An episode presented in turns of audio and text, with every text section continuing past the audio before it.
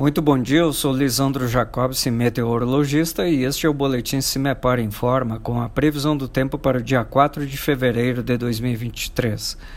Neste sábado ainda temos uma situação de tempo instável prevista do centro para o leste paranaense e também praticamente toda a faixa norte do estado, onde as precipitações ocorrem entre a madrugada, manhã e início de tarde a tendência é de termos melhoria do tempo já nos extremos oeste, sudoeste e parte do sul paranaense, bem na área de divisa com Santa Catarina. No entanto, as temperaturas continuam relativamente elevadas, mínimas em torno dos 17 graus na região de Guarapuava e máximas perto dos 30 graus entre Umuarama e Loanda. Em nosso site cimepar.br disponibilizamos a previsão detalhada para todos os municípios paranaenses. Cimepar Tecnologia e Informações Ambientais.